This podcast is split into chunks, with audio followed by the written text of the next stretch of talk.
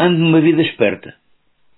Com a reposição dos diferentes espetáculos do Fatias de Cá, quase meia dúzia em Coimbra, mais dois em Tomar, um já este mês no Salão Nobre da Câmara e outro para o mês que vem no Casco Histórico, mais o partido pede para se montar outro para a festa templar em julho, acresce um ponto de vista que tenho de inventar quinzenalmente.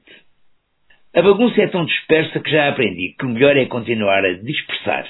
Ver uns filmes, ler o jornal. Por exemplo, a meio desta escrita lá fui ler um bocado da peça sobre o Herman José no Expresso desta semana. Ir acabando os livros que tinha começado. E foi de um destes que nasceu este ponto de vista. Conspiração nazi.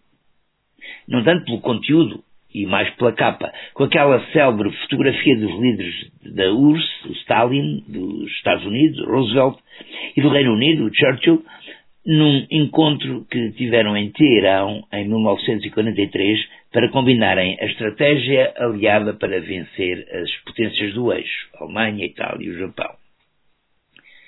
Como é sabido, Hitler e Stalin fizeram um pacto para repartirem a Polónia em 1939.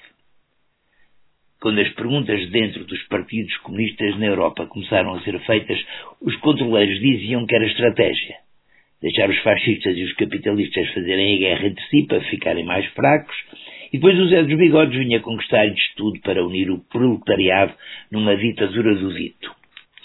O de bigode a Charlot deve ter desconfiado da marosca e ataca-o em 1941, ano em que os japoneses atacaram os Estados Unidos em Pearl Harbor, a Segunda Guerra dura mais quatro anos e as três maiores potências não tiveram outro remédio senão aliarem-se. Depois disso veio a Guerra Fria e etc. É fácil odiar um homem como Hitler, mas cada uma das suas terríveis decisões foi apoiada por inúmeros executantes e funcionários no âmbito de um vasto e poderoso movimento político e cultural que estavam dispostos a viver sob um regime autoritário.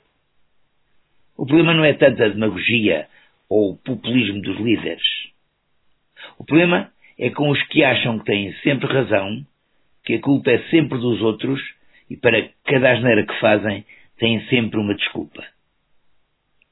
Por cá, daqui a um mês vamos votar e há ameaças no ar de que há muitos votos que vão ser dados a quem não gosta de votações.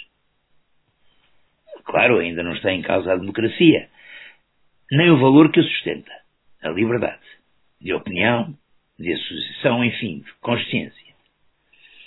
Mas fixe com as palavras de Roosevelt quando tomou posse como presidente dos Estados Unidos pela quarta vez em janeiro de 45, com a guerra ainda em curso.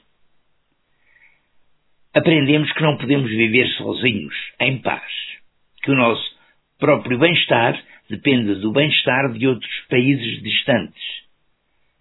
Aprendemos a ser cidadãos do mundo. Aprendemos que a única forma de ter um amigo é ser um amigo.